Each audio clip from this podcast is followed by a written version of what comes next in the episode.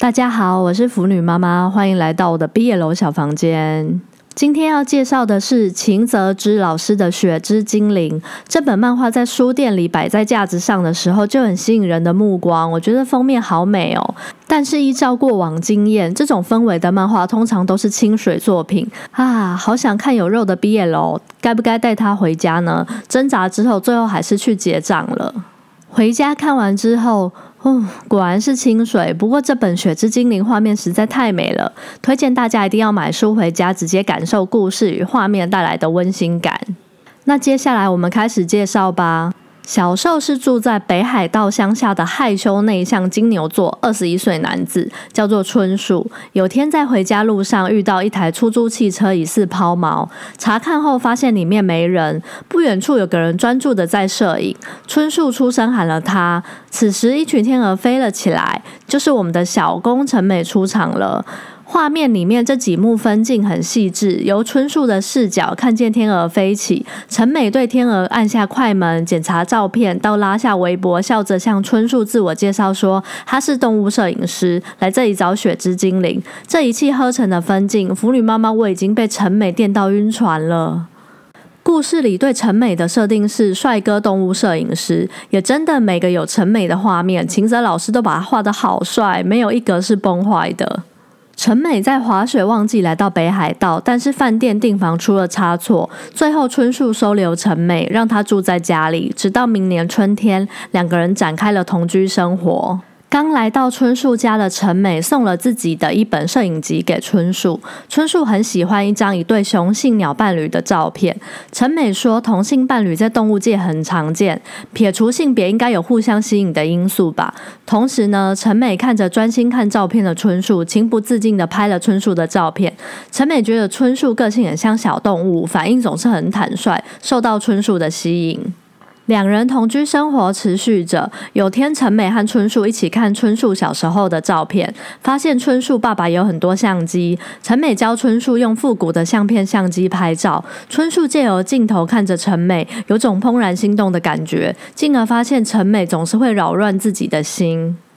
十二月二十四日这天，陈美又独自去拍照。等待的时候，拿起便当和保温罐，这些都是春树帮她准备的。陈美在寒冷的雪天里喝了一口热汤，忽然觉得很感动，觉得人们说出“我们结婚吧”，应该就是在这种瞬间之下说出口的。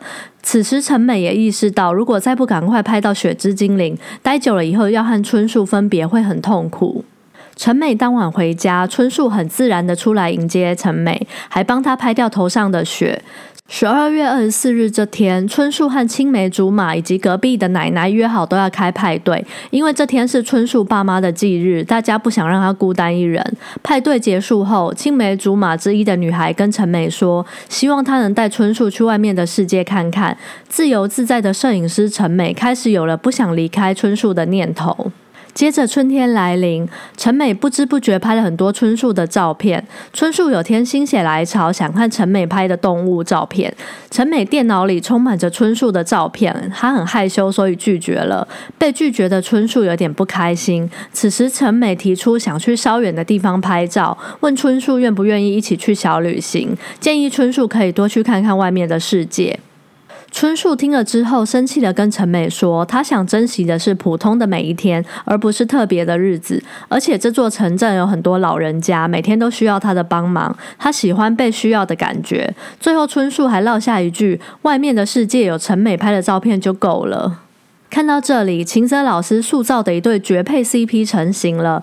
陈美很难不到世界各地去拍照，但是舍不得离开春树。春树呢，则是不愿意离开家，只需要透过陈美的照片看世界就好。诶，这样陈美结束拍照后，回到春树家的模式，不就是绝配吗？